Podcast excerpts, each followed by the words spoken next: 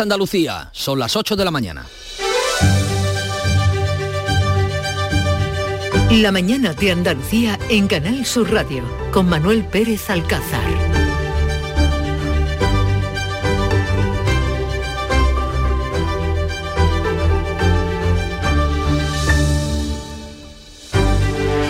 El presidente de la Junta ha invitado a todos los grupos parlamentarios a sumar sus iniciativas a los próximos presupuestos que deben hacer frente a la crisis energética, los precios disparados y a la grave sequía. Ha sido en un pleno que va a continuar este viernes. Una situación, esta dura crisis, que puede agravarse con Alemania, la locomotora de Europa, a punto de entrar en recesión. Juanma Moreno ha reclamado al gobierno sensibilidad con las inversiones y que al menos cumpla las obras que deben hacer frente a la falta de agua. Con el precio de la energía desbocado y en pleno año electoral, Pedro Sánchez por su parte ha anunciado un paquete de medidas por 3.000 millones de euros para rebajar la factura energética de la mitad de los hogares. Las entidades financieras también estudian medidas para ayudar a los clientes que no puedan hacer frente a las hipotecas por la subida de los tipos de interés, desde congelar un año la cuota hasta conceder moratorias. Sánchez viaja hoy a Alemania para tratar de impulsar con el canciller Schulz el gasoducto Midcat que rechaza Francia. Macron, que no quiere que el gas que procede de España haga competencia a la energía nuclear que vende Francia, se ha adelantado y ha comenzado a enviar su gas a Alemania. Pedro Sánchez llega a esta reunión de Berlín con un mal cartel y es que España se ha desmarcado del escudo antimisiles que promociona Alemania y no es el único lío que tiene en la política internacional. Marruecos ha negado en una carta a Naciones Unidas que tenga frontera terrestre con Melilla. Rabat vuelve a mostrar deslealtad pese a que el gobierno de Sánchez se plegó a reconocer los planes a reconocer los planes que tiene Marruecos para la soberanía del Sáhara. El presidente ha zanjado que tanto Ceuta como Melilla son españolas, faltaría más. En cuanto a la crisis de las togas, un nuevo capítulo. Los vocales del Poder Judicial eligen un presidente de trapo desoyendo la propuesta del dimitido Carlos Lesmes y provocando una bicefalia. Rafael Mozo quedará al frente del órgano casi sin competencias y Marín Castán, el hombre de Lesmes, estará al frente del Supremo. Así será hasta que Gobierno y PP logren, si es que consiguen hacerlo, pactar la renovación del Poder Judicial. La mañana de Andalucía. Social Energy. La revolución solar ha llegado a Andalucía para ofrecerte la información del tiempo.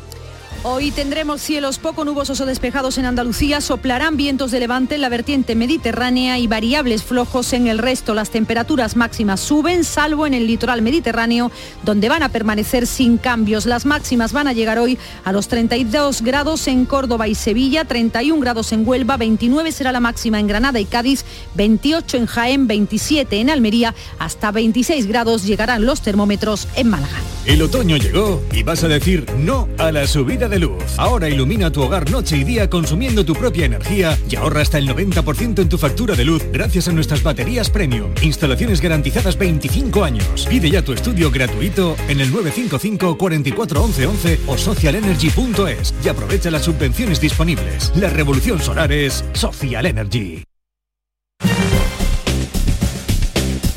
Las 8 y casi 4 minutos conozcamos el estado de las carreteras en Andalucía, Dirección General de Tráfico. Patricia Arriaga, buenos días. Muy buenos días, pues arranca la hora punta en la red de carreteras andaluzas, lo que se traduce en dificultad en la entrada a Sevilla, en la A49, desde la zona de Tomares y también en la ronda S30 en Puente del Centenario hacia la A49. En la provincia de Málaga también van a encontrar retenciones importantes en varios tramos de la A7, en Rincón de la Victoria y también en la zona de Málaga Este, en sentido a la capital malacitana. Intensa además la carretera de Cártama, la A357, en la zona del polígono de San Carlos, también hacia la capital malacitana. En Córdoba, lo complicado la A4 en eh, la zona del Estadio Nuevo Arcángel, en sentido Y también retenciones en la provincia de Granada, en la circunvalación GR30, a la altura del Estadio de los Cármenes, en sentido norte.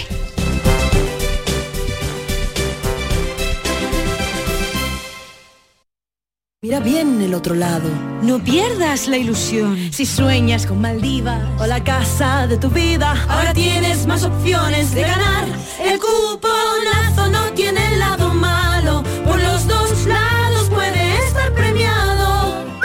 Nuevo cuponazo de la 11. Ahora cada viernes con premios a las primeras y a las últimas cifras. Hay más de 400.000 nuevos premios. A todos los que jugáis a la 11, bien jugado. Juega responsablemente y solo si eres mayor de edad. En Canal Sur Radio, La mañana de Andalucía con Manuel Pérez Alcázar. 8 y 5 de la mañana vamos a contarles las noticias de este viernes 14 de octubre. El presidente de la Junta ofrece a la oposición sumar sus propuestas a los próximos presupuestos andaluces. Juanma Moreno exige al gobierno central que aumente la inversión en Andalucía. Eh, Beatriz Galeano, buenos días. Buenos días. Quiere que el presupuesto andaluz se apruebe con una amplia mayoría parlamentaria para hacer frente tanto a la subida de precios como a la sequía. Moreno lamenta que las cuentas del Estado hayan recortado un 12% las inversiones que hacen frente a la falta de agua en nuestra comunidad y pide más sensibilidad. Un respaldo que va mucho más allá de esa mayoría suficiente que tenemos para sacar los presupuestos. De verdad que eso nos da mucha estabilidad de cara a los propios inversores, a la propia sociedad, saber que durante esta legislatura va a haber cuatro presupuestos. Pero a mí me gustaría, ya que usted no habla de presupuestos, que estos presupuestos salieran con el mayor de los respaldos posibles. En la sesión de control, Moreno ha salido al paso de las críticas por su viaje a Bruselas. Esta semana el presidente asegura que volverá para vender las fortalezas y defender los intereses de Andalucía. El líder del PSOE, Juan Espadas, critica la visita a la capital comunitaria. Me parece que su visita a eh, Bruselas ha sido un poquito desahogada, por decir algo.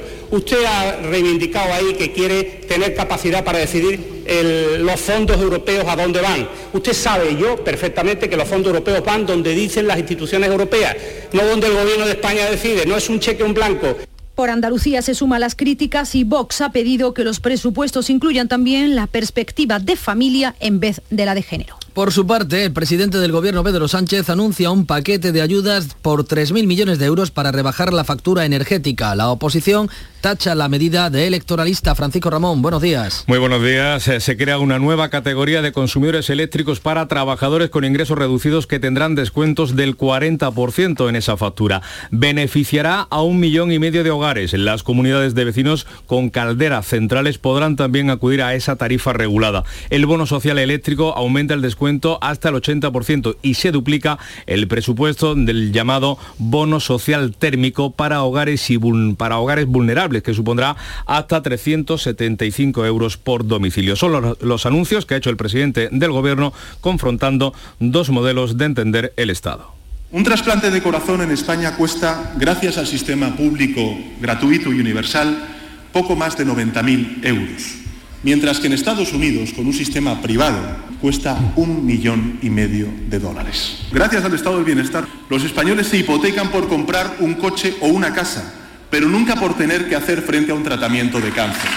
Hoy el precio de la luz se reduce un 7,3%, el megavatio hora va a costar de media 204 euros y repuntan, ahora lo hacen, los carburantes tras cinco semanas a la baja. Sin la bonificación estatal, la gasolina está el litro a 1,71 de media y el diésel a 1,92 euros. Pues a pesar del debate sobre el ahorro de la energía, el Ayuntamiento de Málaga no va a retrasar la inauguración del alumbrado navideño. Será el 26 de noviembre. Eso sí, las luces se van a apagar dos horas antes para sumarse a las llamadas de ahorro a la energía. Málaga, Damián Bernal, buenos días.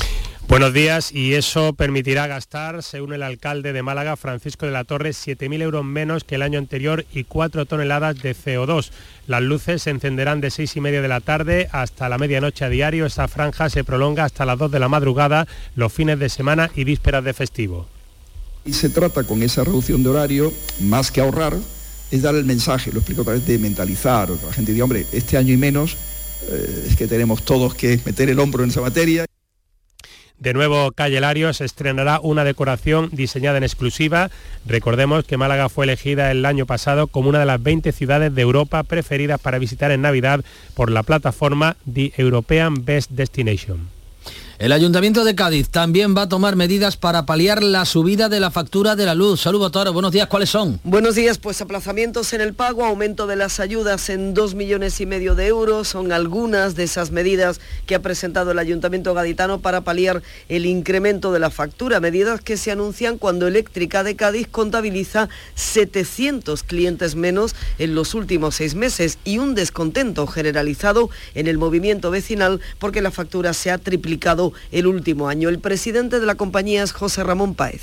se va a poner en marcha un, protocolo de aplazamiento y de fraccionamiento de pago que existe, pero se va a mejorar y se va a ampliar. Vamos a poner por parte del ayuntamiento con, origen de los fondos en, en, los remanentes que se han tenido del presupuesto, se van a destinar dos millones y medio más para ampliar la bolsa que permita paliar los efectos del incremento de la luz. Paez ha negado que exista un tarifazo para pagar la deuda de Eléctrica Cádiz porque la empresa no tiene pérdidas y habla de bulos intencionados aprovechando la crisis energética mundial. Pues también para hablar de energía, los presidentes de gobierno de España, de Portugal y de Alemania van a abordar hoy en Berlín la construcción del gasoducto Midcat al que se opone Francia. Macron se ha adelantado a la cita y ha comenzado a bombear gas hacia Alemania.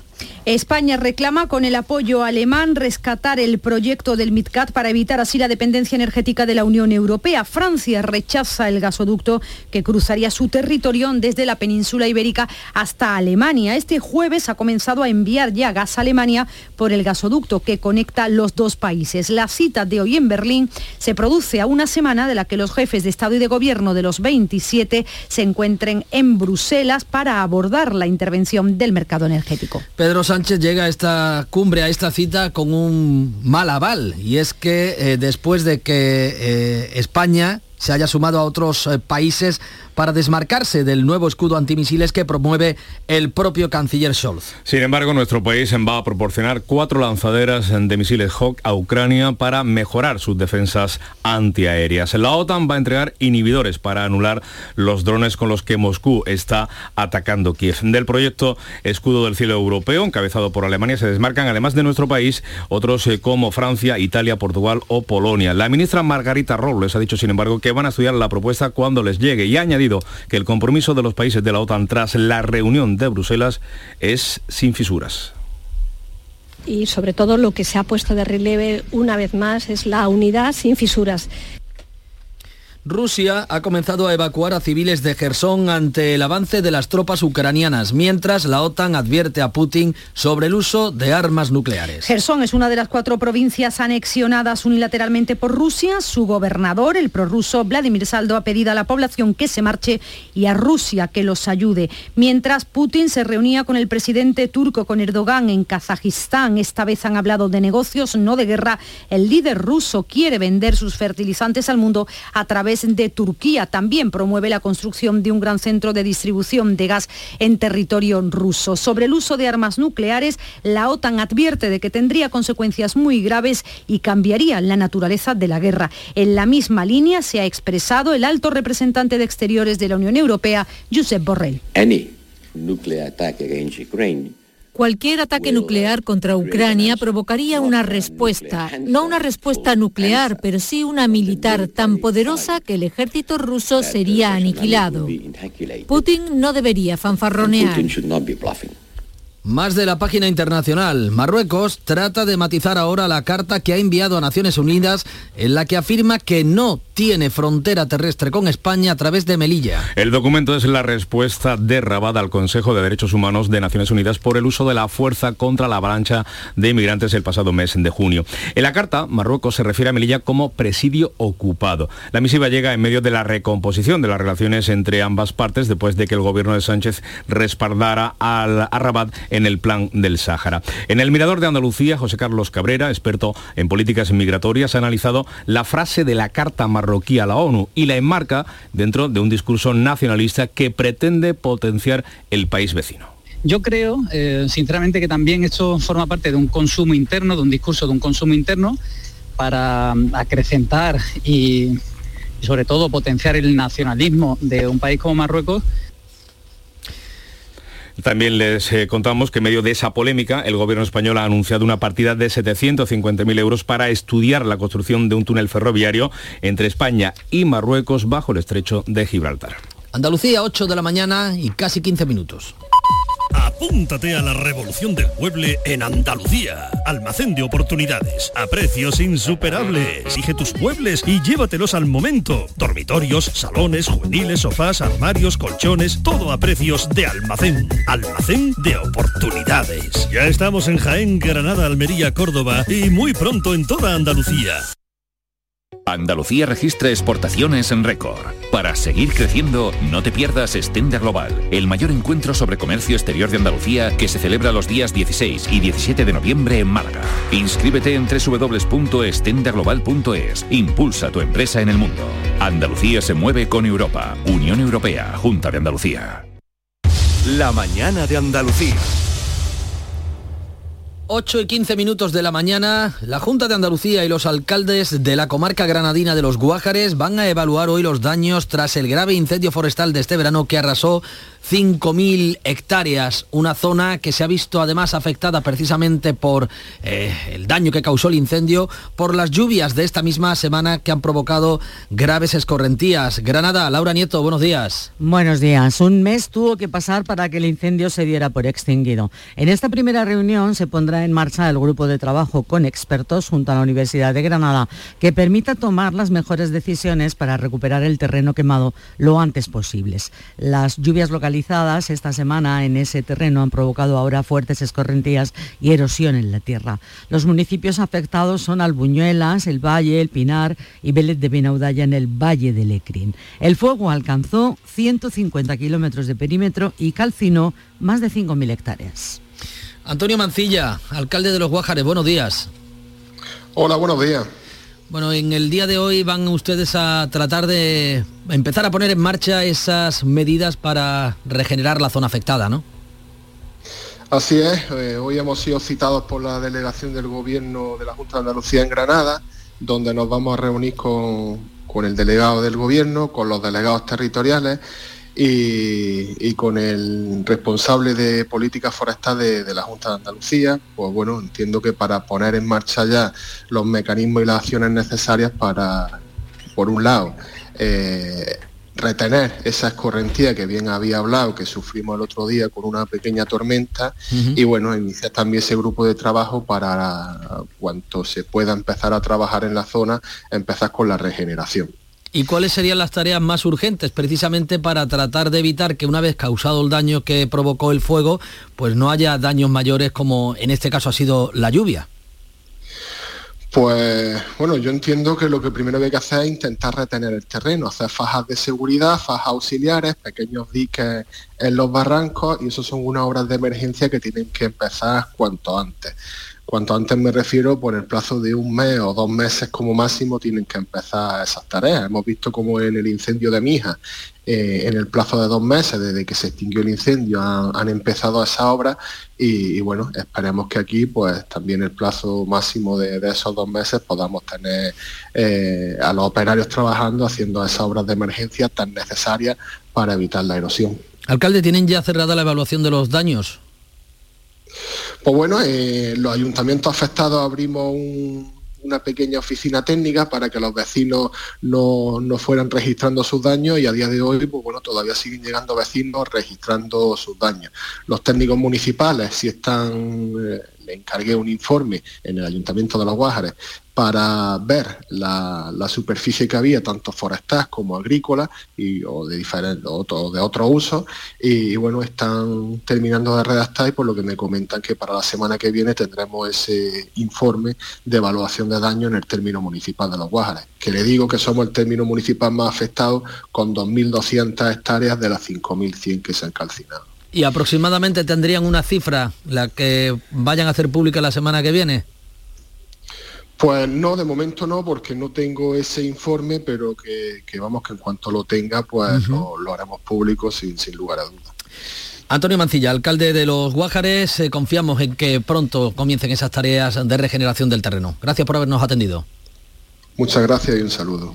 8 de la mañana, 19 minutos el momento de seguir contándoles que el Parlamento de Andalucía, donde hoy va a continuar el Pleno, ha convalidado este jueves el decreto que regula la actividad de los vehículos con conductor, los VTC en Andalucía, solo con el voto del Partido Popular. El decreto que entró en vigor el 1 de octubre no gusta al taxi, tampoco a la oposición. Vox se ha abstenido, PSOE y por Andalucía pedían que se tramitara como proyecto de ley para poder así hacer modificaciones, pero el Partido Popular lo ha impedido. Fomento insiste en que la convivencia del sector con el del taxi está garantizada. Y en cuanto a la situación de bloqueo de la justicia, el Pleno del Poder Judicial ha nombrado como presidente a Rafael Mozo, el vocal más antiguo, en contra del criterio del dimitido Carlos Lesmes. La elección de Mozo por 16 votos a uno provoca la bicefalia en la cúpula judicial, porque el Supremo lo preside ahora el magistrado Francisco Marín Castán, que es eh, que el dimitido Lesmes propuso en su día para ocupar los dos cargos. Una de las vocales se ha ausentado de la votación porque considera que el Pleno no tiene competencias. Esa bicefalia ya se produjo, recuerden, hace 10 años tras la renuncia de Carlos Díbar. Mozo asume una presidencia interina y muy descafeinada de competencias con el compromiso de adoptar todas las decisiones por consenso. Estas han sido las decisiones de los togados. ¿Pero qué dicen los políticos? Pues que el Gobierno y el PP están acercando posturas para acordar la renovación del Poder Judicial. Los populares aseguran que hay un pacto entre el presidente Sánchez y Núñez Feijó para que el Consejo General del Poder Judicial pase a tomar sus decisiones por una mayoría de tres quintos. Feijó ha exigido que cualquier acuerdo que se adopte sea por escrito. Es evidente que todos los acuerdos que lleguemos con el Gobierno tienen que ser acuerdos escritos, porque si los acuerdos son orales, son meras conversaciones. No conozco ningún acuerdo que no se escriba, que no se firme, que no comprometa a las partes. Desde el Gobierno, el ministro de la Presidencia no ha querido entrar en detalles de la negociación con el Partido Popular. En televisión española, Félix Bolaños ha dicho que casi hay acuerdo y que si hay acuerdo va a ser por escrito va a ser evidentemente escrito. Va a haber una parte, eh, obviamente, que, se está negociando en la mesa y que yo lo que quiero es eh, hacer un llamamiento a la prudencia, ¿no? de, que, de que seamos conscientes de que es una negociación muy compleja, de que una negociación muy compleja la única fórmula que funciona es trabajar mucho y hablar poco y a partir de ahí articular los acuerdos que seamos capaces de llegar. Desde Unidas Podemos se han mostrado escépticos sobre el posible acuerdo entre PP y PSOE. Su portavoz parlamentario, Pablo Echenique, ha planteado que si el bloqueo popular se mantiene, se ponga en marcha un cambio en la ley para rebajar las minorías de bloqueo. Creo sinceramente que la mayoría progresista de esta Cámara no se puede permitir no hacer nada. Tenemos una ley redactada para arrebatar la minoría de bloqueo al Partido Popular en esta Cámara. También fue firmada por el Grupo Socialista la ex vicepresidenta del gobierno de Rodríguez Zapatero, María Teresa Fernández de la Vega, ha renunciado a su cargo como presidenta del Consejo de Estado y va a ser sustituida el próximo jueves día 20. De la Vega presidió ayer su última reunión al mando de la Comisión Permanente del Consejo, durante la cual anunció su dimisión por razones estrictamente personales. Pronto hará cuatro años de su llegada al cargo en el año 2018, el mismo en el que Pedro Sánchez llegó a la presidencia del gobierno tras la moción de censura a Rajoy. Y el Parlamento andaluz ha reelegido a Juan de Mellado como director general de Canal Sur, con 101 votos a favor, sumando los del Partido Popular, PSOE y Vox. Mellado ha dicho que mantendrá la senda fijada hace tres años en Canal Sur. Eh, iniciamos en el 2019 la transformación digital de la empresa, la renovación tecnológica y hemos dado pasos más importantes, la mayor inversión en tecnología en las últimas décadas y ahora queda pues bueno, seguir avanzando en esa materia y sobre todo también abordar el tema del empleo y la estabilidad en Canal Sur.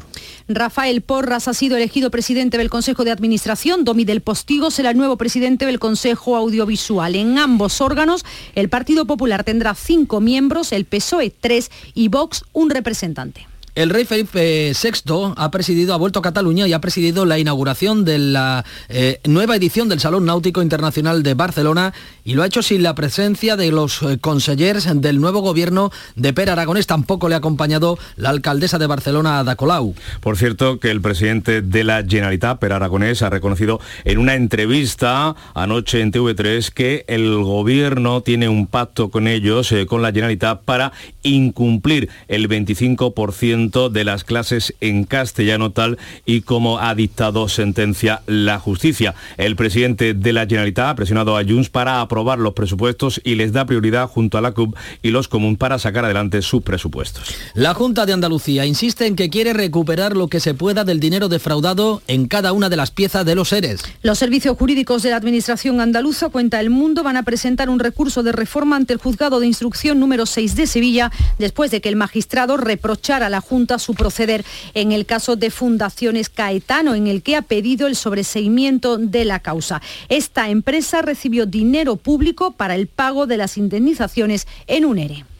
Interior acerca al País Vasco a 11 de los presos de ETA más sanguinarios, entre ellos Iragui Gurruchaga, condenado por tres crímenes en Andalucía, los de Martín Carpena, Luis Portero y Muñoz Cariñanos. Pero hoy tenemos una amplia página económica. El Banco Central Europeo contempla ya una recesión en la eurozona para el año que viene de un 0,9%. Según el regulador es complicado que se den todas las variables a la vez, pero no es imposible. Además, el Euribor, el índice de referencia para el cálculo de la mayoría de las hipotecas, va a cerrar la primera quincena de octubre con una media superior al 2,5%, un golpe para la economía de las familias que ya padecen una inflación sin precedentes con el euro en la cesta de la compra. Y eso en un día en el que el Instituto Nacional de Estadística va a publicar el dato definitivo del IPC de septiembre. El índice de precios de consumo adelantado recogía una moderación de los precios al 9% interanual, un punto y medio menos respecto a agosto.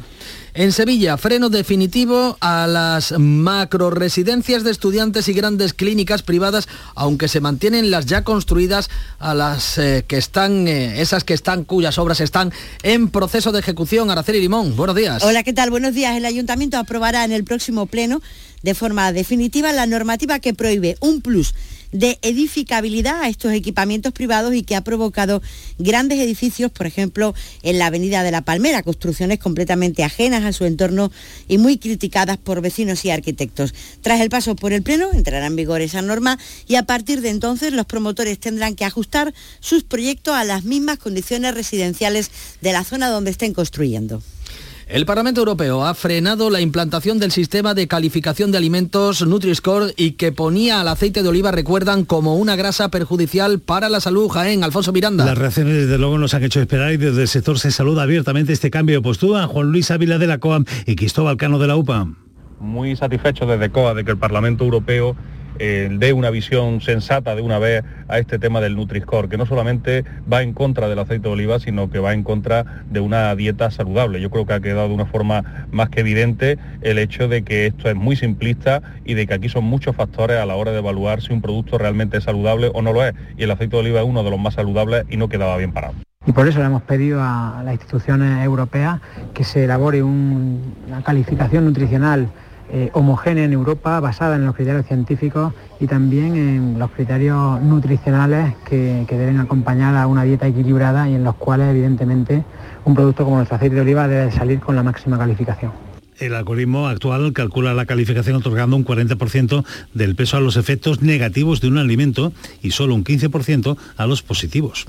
Los tres vuelos semanales que unirán la Costa del Sol con Nueva York a partir de la próxima primavera pueden traer nuevas conexiones a otros aeropuertos andaluces. Es lo que espera el consejero de Turismo Arturo Bernal. Ha destacado aquí en Canal Sur Radio que la conexión directa desde Andalucía con la ciudad de los rascacielos es fruto de la colaboración entre administraciones. Es una buenísima noticia, ¿no? Que Málaga, que Andalucía tenga esa conexión directa con Nueva York. Es una conexión que ya tenía Andalucía en el pasado a través también del Aeropuerto Internacional de Málaga. Básicamente recuperamos un vuelo directo que es muy importante para nuestra comunidad.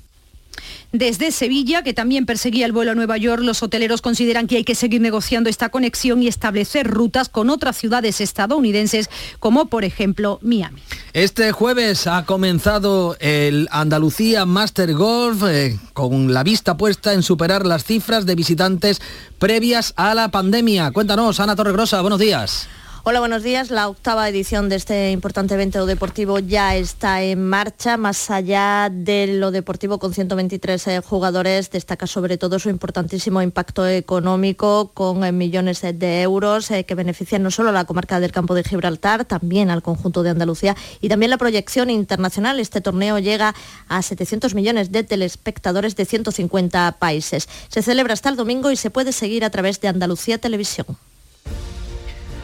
Pues del asunto de las hipotecas y las dificultades que pueden tener muchas familias para hacer frente a la cuota que se va a ver incrementada por la subida de tipos de interés, hablaremos a partir de las 9 con Julio Rodríguez, doctor en económicas y eh, que fuera presidente del Banco Hipotecario y también de Caja Granada. Un asunto, como decimos, de interés porque las entidades financieras están buscando medidas que traten de paliar ese efecto que pueden sufrir muchos hogares, muchos hipotecados, cuando vean cómo sube la cuota mensual. Enseguida abrimos eh, tertulia, mesa de tertulia. Hoy nos acompañan en esta mesa de debate y de análisis Javier Rubio, Lourdes Lucio y África Mateo. Cuando llegan las ocho y media de la mañana, a la mañana de Andalucía, Canal Sur Radio, llega la información más cercana, la de su ciudad y su provincia.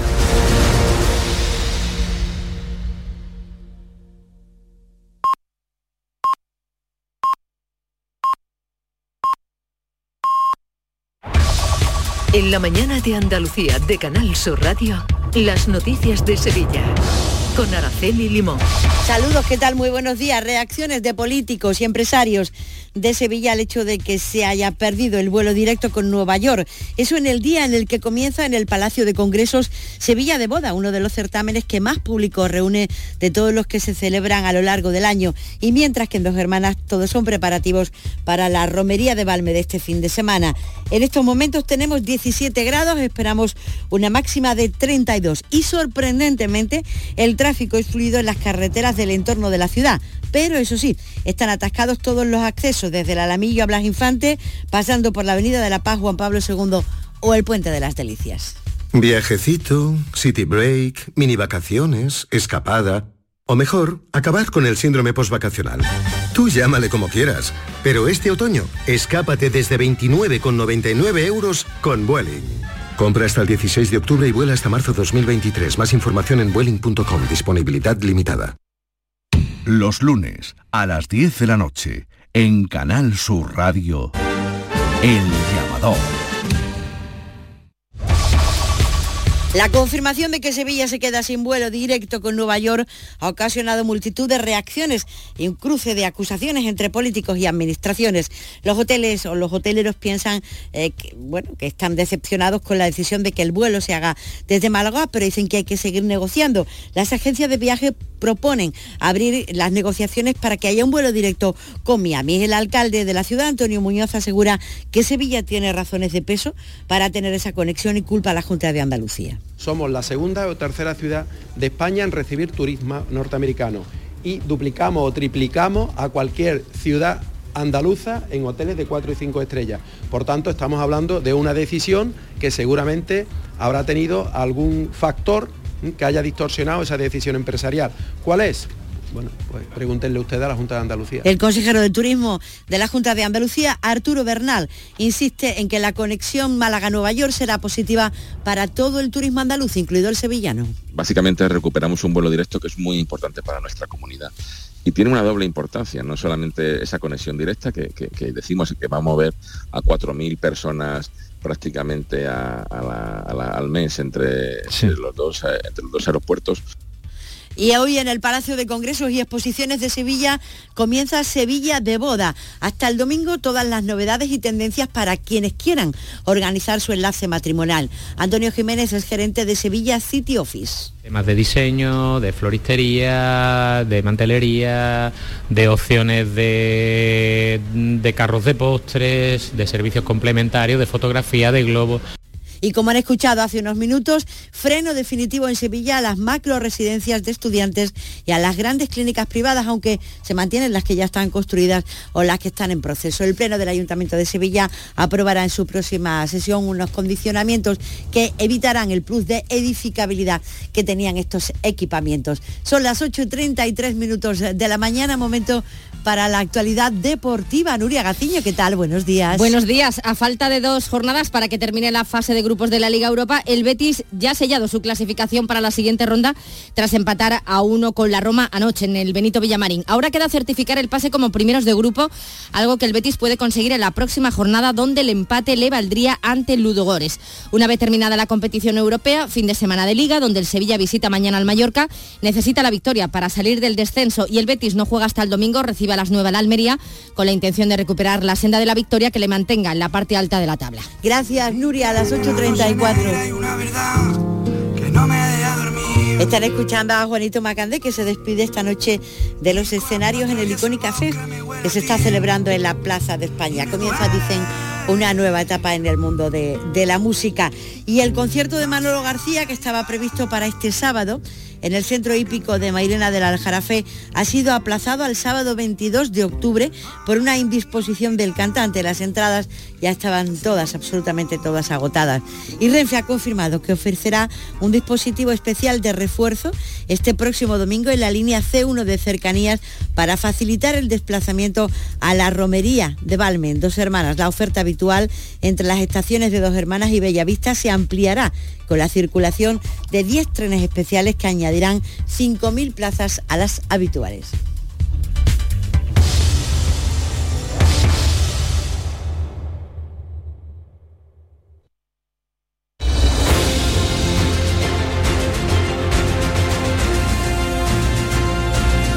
...8.35 minutos de la mañana... ...enseguida abrimos la mesa de análisis... ...hoy con Javier Rubio, con Lourdes Lucio... ...y con África Mateo.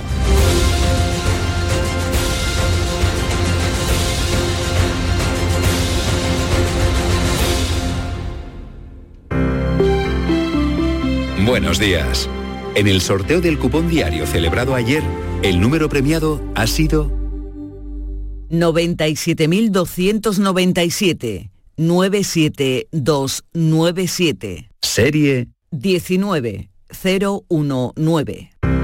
Hoy, como cada día, hay un vendedor muy cerca de ti repartiendo ilusión. Disfruta del día. Y ya sabes, a todos los que jugáis a la 11, bien jugado. Las mañanas de los fines de semana pueden ser muy especiales si escuchas Canal Sur Radio, porque te ofrecemos una radio repleta de actualidad, emocionante, divertida, abierta, en días de Andalucía, con Carmen Rodríguez Garzón. Buenos días, Andalucía, son las 8 de la mañana. Días de Andalucía. Este fin de semana, desde las 8 de la mañana, con Carmen Rodríguez Garzón. Más Andalucía, más Canal Sur Radio. Apúntate a la revolución del mueble en Andalucía. Almacén de oportunidades, a precios insuperables. Elige tus muebles y llévatelos al momento. Dormitorios, salones, juveniles, sofás, armarios, colchones, todo a precios de almacén. Almacén de oportunidades. Ya estamos en Jaén, Granada, Almería, Córdoba y muy pronto en toda Andalucía. Sencilla, rápida, fácil de manejar. Fácil de Así es la nueva app de Canal Sur Radio. Con todos los programas y audios destacados, los podcasts, emisiones en directo. Para que sigas conectado a nuestra programación y a los espacios que más te gustan y sigue. Cuando quieras, donde quieras. Descárgate ya nuestra. Todo Canal Sur Radio, Radio Andalucía Información, Canal Fiesta, flamencoradio.com y Canal Sur Radio Música para ti. Cuando quieras, donde quieras. Más Andalucía, más Canal Sur Radio. Buenos días. En el sorteo de mi día de la 11 de ayer, la fecha ganadora ha sido 12 de mayo de 1993. y el número de la suerte el 2. Recuerda que hoy, como cada viernes, tienes un bote millonario en el sorteo del Eurojackpot de la 11. Disfruta del día. Y ya sabes, a todos los que jugáis a la 11, bien jugado.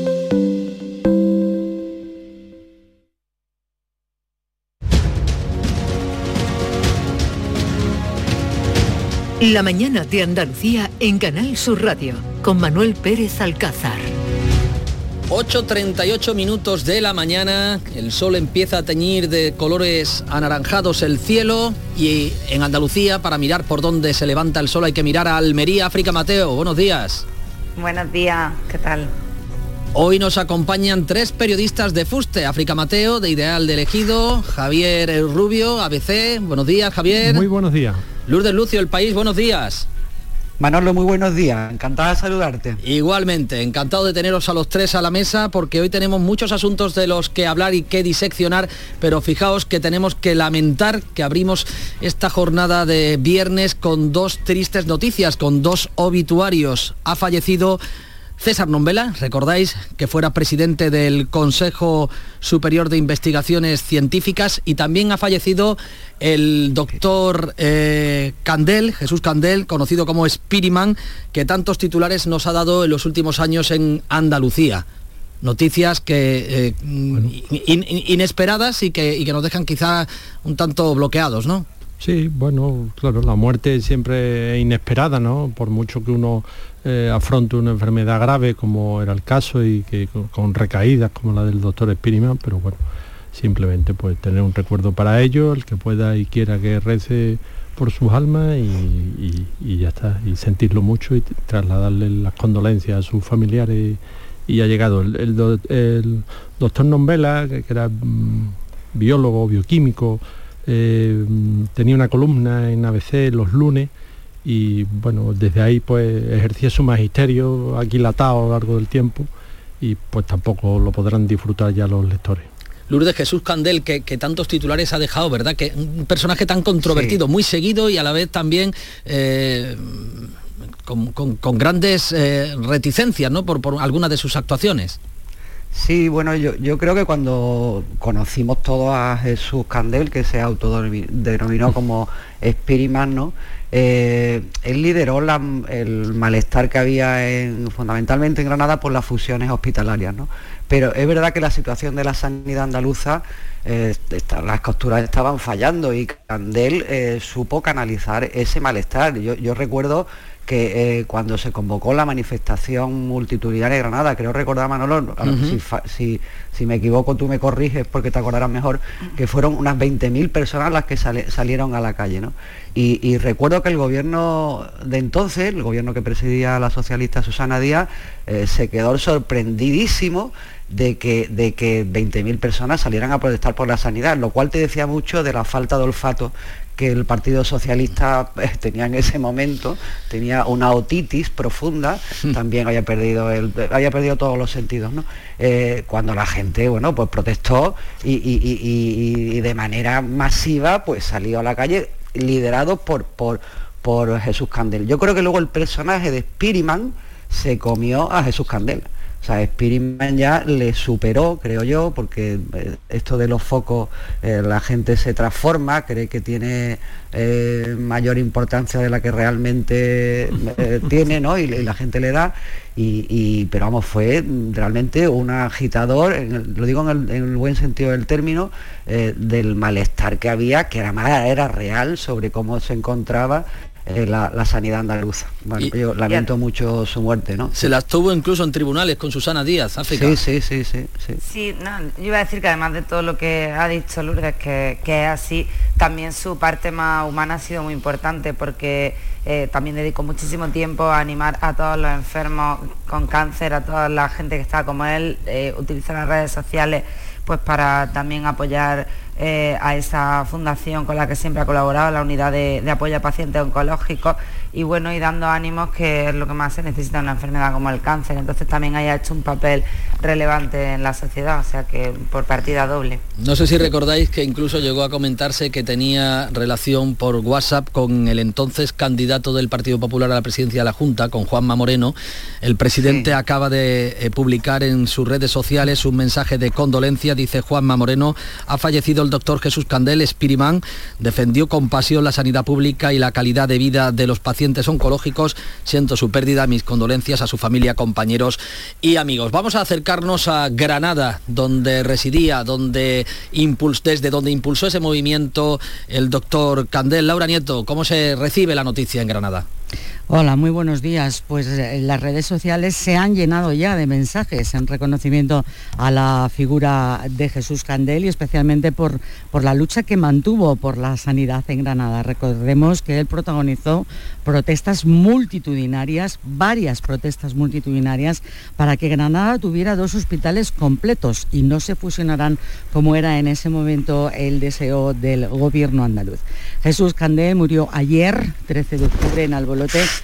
a los 46 años, muy joven. Pero es que se le diagnosticó en 2020 un cáncer de pulmón muy avanzado con metástasis que no le ha permitido eh, superar el, proceso con, buenas noticias. Bueno, desde que él anunció a través de sus redes que padecía este cáncer de pulmón, han sido frecuentes sus publicaciones en redes sociales en las que iba informando de su evolución y animando a otros pacientes con esta enfermedad. De hecho, en los últimos meses ha estado volcado en la unidad de apoyo a pacientes oncológicos. Como decimos, las redes sociales se han llenado de mensajes en reconocimiento a su figura por la lucha por la sanidad en Granada y el funeral se celebrará mañana sábado a las 11 en el Tanatorio de Granada. Gracias, Laura. Bueno, pues eh, mensaje de aquí de condolencia a toda la familia y amigos del doctor Candel, que como decimos se convirtió en un auténtico agitador social en aquel momento en el que el estado de la sanidad era eh, uno de los eh, talones que tenía, uno de, la- de las piedras en el, zapato que tenía el gobierno socialista, que como explicabas, Lourdes, parece que dejó de percibir el sentir de la calle. Tú publicaste el indio que rastreaba perdió las plumas.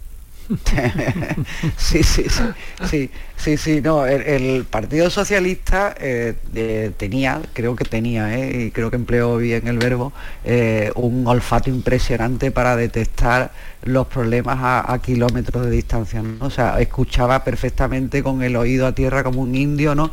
Si venía la caballería, si no venía, cuántos venían, ¿no? Y ese, ese olfato tan tremendo que tuvo y gozó a lo largo de los años, eh, pues lo perdió. Vamos, yo creo sinceramente que que lo perdió y todavía lo está intentando recuperar, ¿no? No creo que no creo que el Partido Socialista actual tenga ni el mismo músculo, por supuesto no tiene los mismos, el mismo respaldo electoral, eso no hay ni que decirlo, ¿no? Eh, pero el PSOE de esa época eh, yo creo que fue a partir de la etapa de Susana Díaz cuando efectivamente eh, pie- empieza a perder pluma, empieza a perder pluma y, y y los sentidos que le hacía estar muy pegado al terreno, pues los pierde, que prácticamente los pierde.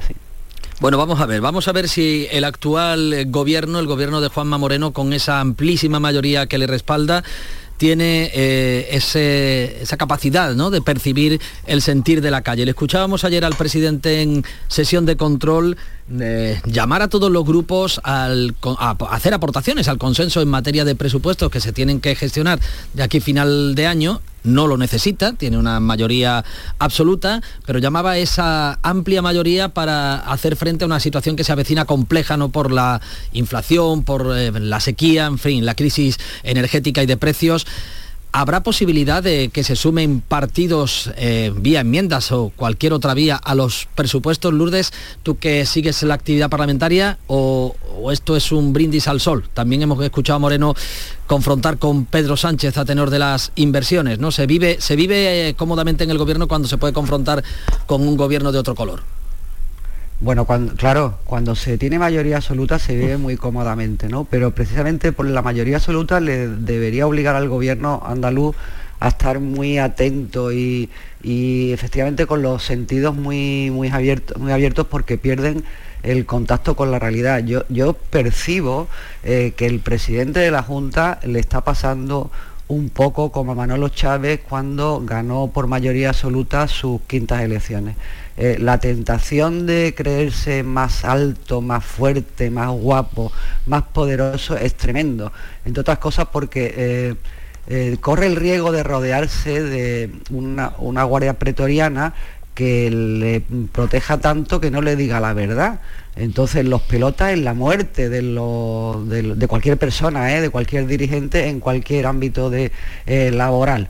Eh, pero de un presidente del gobierno más. Y yo ayer vi a Moreno eh, muy subido en el globo, muy mm, creo que estaba un poquito levitando. Eh, Hay una frase que dice que me llamó la atención, no porque no sea, porque lo que dijera el presidente no fuera real, que es verdad lo que dijo, ¿no?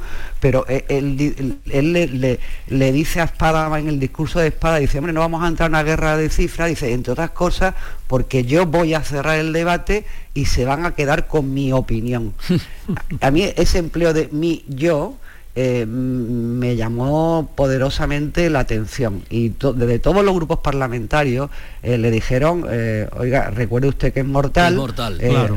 sí, recuerde usted que es mortal porque, en fin, eh, no... Entonces, yo, yo eso sí lo estoy percibiendo. Respecto al tema presupuestario, va de suyo que el presidente diga que quiera pactar el presupuesto.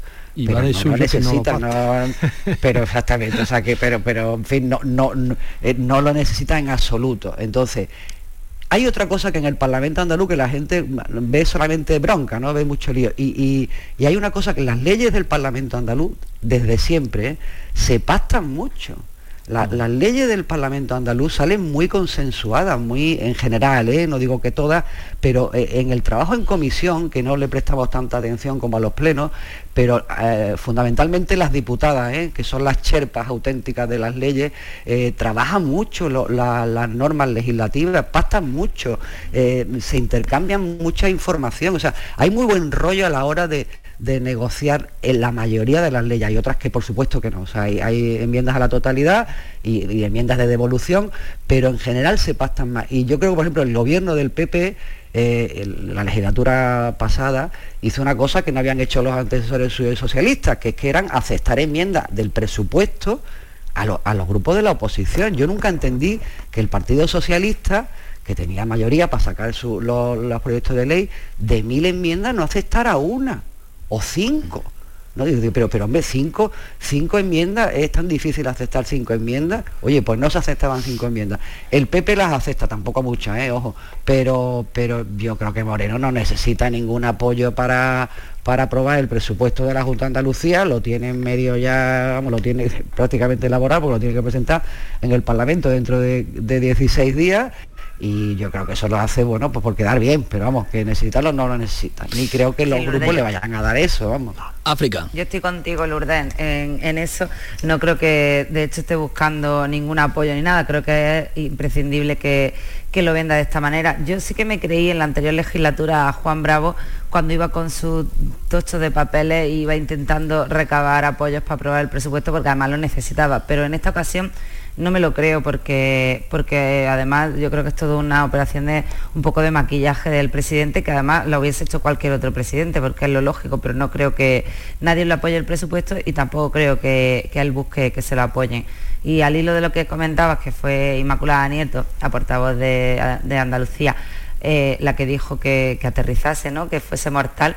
Mm. Eh, yo lo que sí observo últimamente en el presidente, y no pasaba en la anterior legislatura, es que se está exponiendo demasiado. O sea, al final, en la anterior legislatura había tres personas que cubrían el papel que él cubre ahora, que era el vicepresidente Juan Marín, eh, Elías Bendodo, que estaba omnipresente en todo y que además era el que un poco mm, lideraba todo el, debate público y la atención a medios, y luego estaba Juanma Moreno. Y en, esta, en el caso de ahora eh, veo que se está sobreexponiendo, que esto tiene su riesgo, porque eh, evidentemente Antonio Sanz ha dado un paso atrás, no es ese portavoz que, no el portavoz, sino no es esa persona o ese, eh, ese respaldo que tenía Juanma Moreno, ni creo que lo buscase en esta legislatura.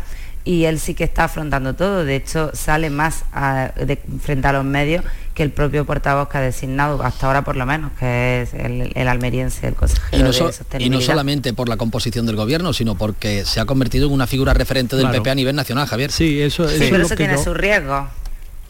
Sí, sí, no, Javier. que eso es lo que yo quería resaltar, ¿no? Que cuando eso que decía Lourdes, ¿verdad? Y estaba muy bien tirado, eh, el riesgo de la mayoría absoluta. Claro, tú tienes el patio, tu patio trasero ya lo tienes a cubierto, ¿verdad? Ya no tienes riesgo porque tu mayoría parlamentaria pues impone su ritmo y, sí, haces como lanzas ofertas de negociación, que bueno, unas llegarán a puerto, otras no, se aceptarán a lo mejor ah, algunas enmiendas, pero bueno, al final tu, tu proyecto de presupuesto, de ley, de lo que sea, va a salir porque te garantiza la mayoría.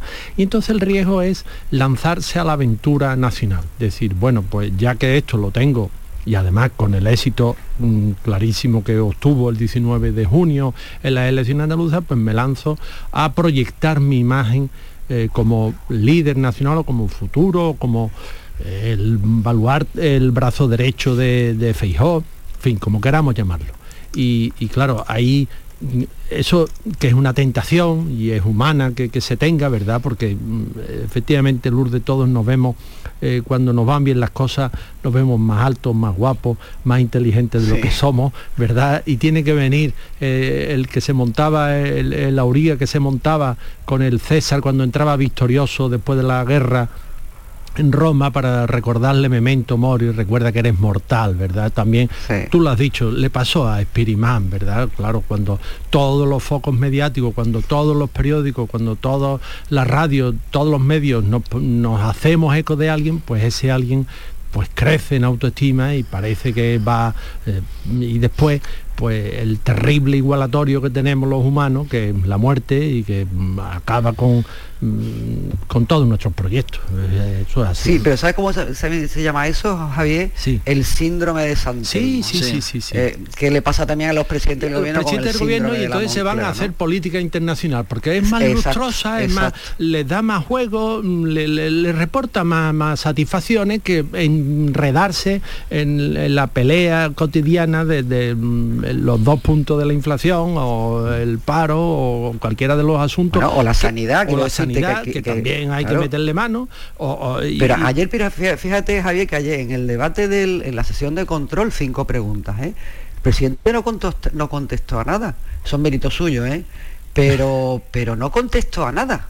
No contestó a nada de lo que se le estaba preguntando. Entonces, él, efectivamente, como él dijo, él cierra el debate, tiene una grandísima ventaja a la hora de cerrar el debate, como todos los presidentes del gobierno, ¿eh? no es prerrogativa suya, ¿no?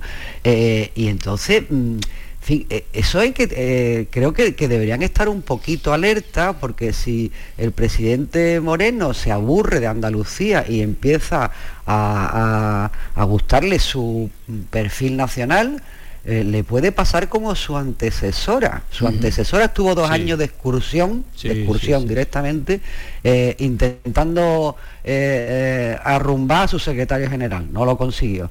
Bueno, pues luego, luego revolvió vino el, el- el llanto y crujir de dientes, claro. Entonces, eh, bueno, estas cosas hay que, creo que creo que deberían cuidarlas un poquito. Yo no estoy dando solamente mi opinión, que, que la estoy dando también, ¿eh?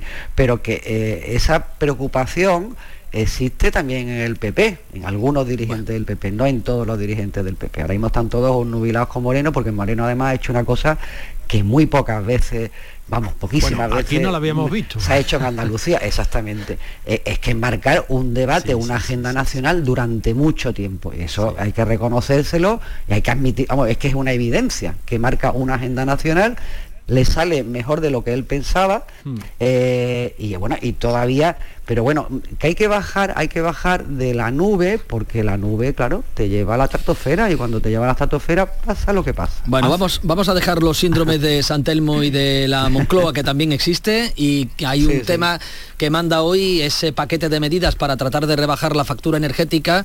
No sé a vosotros cómo os ha venido la factura de la luz en los últimos meses, pero el subidón es evidente y dice la oposición que esto tiene un cierto tufillo electoralista, ¿no? Por aquello que estamos en pleno año ya de campaña. Parece Todo que se puede acusar de ser electoralista, pero la realidad es que hay mucha gente que este invierno no va a poder pagar la calefacción en sitios donde tenemos temperaturas mucho más extremas que aquí en Andalucía sobre todo.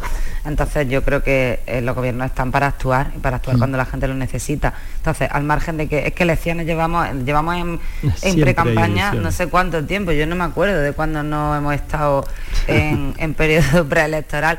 Entonces, evidentemente, ¿se le puede achacar? Pues sí, eh, el recurso es fácil, pero creo que evidentemente hay que tomar medidas en esto y lo están haciendo también el resto de países, no lo hace solo España porque tenga unas elecciones dentro de siete meses, lo están haciendo todos porque lo- los precios son desorbitados y porque al final es mucho más fácil soportar el calor, por mucho que no fastidie, que no poder calentarte en casa en invierno, que eso ya es para no poder soportar. Javier. No, no, sí, claro, que, que digo que esa, esa acusación pues siempre va a existir, eh, porque, claro, efectivamente, si tú tomas una determinación de subvencionar de algún modo, ¿eh? porque mm, a través de ayudas directas, a través de mm, eh, tope, mm, como queramos, hay muchas fórmulas para hacerlo, ¿verdad?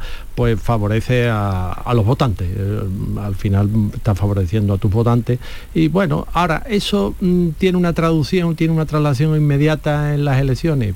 A mí me cuesta creerlo, porque efectivamente la situación es tan complicada, tan eh, difícil que eh, algo hay que hacer. O sea, mm, claro, hay una de las medidas, por ejemplo, que, que yo he escuchado que no la he visto, bueno, no la he visto, el martes lo veremos cuando lo apruebe el Consejo de Ministros, ¿no? que es las cotizaciones empresariales de las tres provincias más despobladas de España, Sí. Cuenca, eh, Soria y Guadalajara.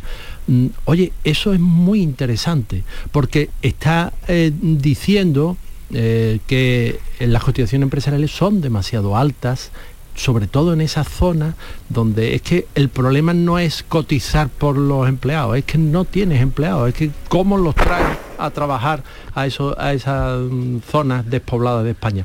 eh, eh, el problema de la demografía en España, la España vaciada, todo esto, la despoblación del interior de España, que es algo que viene del siglo XVII, como un poco, es uno de los grandes problemas de este país que, bueno, están ahí latentes, ¿verdad? No se abordan y que mm, nos darán en la cara. Ayer salieron los datos de, de, mm, de la pirámide de población para el año 2050 y la verdad que es aterrador. Lourdes, dame un titular, que nos vamos a, a las 9 de la mañana. Pues mira, que si el gobierno está haciendo electoralismo, bendito sea el electoralismo, porque lo que está haciendo, pues, ah, lo que aprobó por ejemplo ayer, o lo que anunció ayer el gobierno, mejor dicho, ¿no? De destinar 3.000 millones para rebajar la factura energética, pues mira, yo me alegro muchísimo de que la gente que más lo necesite, pues vea un cierto alivio en la factura de la luz. Pues a punto de dar las señales horarias de las 9 de la mañana, enseguida hacemos repaso de lo que viene por delante en este viernes, en este 14 de octubre.